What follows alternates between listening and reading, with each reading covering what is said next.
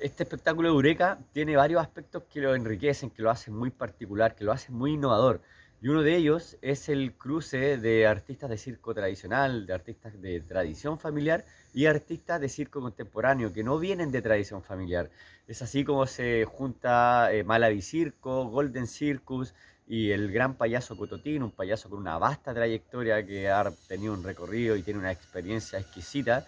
eh, para ponerse a disposición de una dramaturgia de, circo contemporáneo en donde se utilizan elementos como rutinas tradicionales del Tony chileno y que se ponen a disposición para contar esta dramaturgia. Así que los invitamos a ver este espectáculo, a disfrutar, a presenciar de cómo revivimos estas diferentes rutinas del circo tradicional para incorporarlas en espectáculos de circo contemporáneo. Así que amigos, los dejamos a todos invitados a disfrutar de este gran espectáculo Eureka. Viva el circo. La composición de actores del espectáculo Eureka se da naturalmente, bueno, y también por contextos de pandemia, que la, incorporan, la componen solamente hombres en, en, lo que es la puesta en escena, dado que, bueno, intentamos eh, tener identificados eh, los artistas para evitar posibles contagios, aquello, entonces naturalmente y un poco forzadamente también por este contexto pandémico, se da que la componen solamente hombres. En nuestro equipo de trabajo también hay mujeres, pero después en la composición musical, bueno, que nuestro gran compositor eh, Elian Espinosa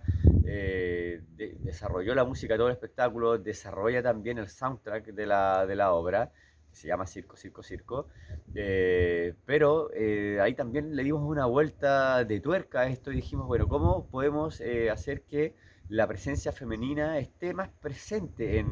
el espectáculo? Y es ahí como tomamos la decisión de, que la voz del soundtrack, de la canción principal de la obra, fuera desarrollada, por, fuera interpretada por una mujer. Es así como pensamos en Pascual y la Vaca es así como se hace esta colaboración con ella, una gran cantante porteña, bueno, conocida en todo el mundo, y, también da la experiencia, porque con Pascuala y su, agrupación habíamos tenido la posibilidad de trabajar juntos anteriormente, hace un par de años, eh, y ella también tiene un vínculo con el circo. Su papá, un gran pintor, destacado pintor, Gonzalo Lavaca, él también eh, eh, desarrolló pinturas con artistas circenses.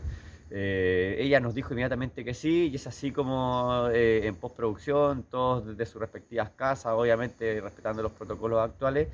eh, se logra esta colaboración y finalmente desarrollar el espectáculo, el soundtrack principal con Pascual y la Vaca, e incorporar esa magnífica voz femenina en el soundtrack principal de Eureka Viva el Circo.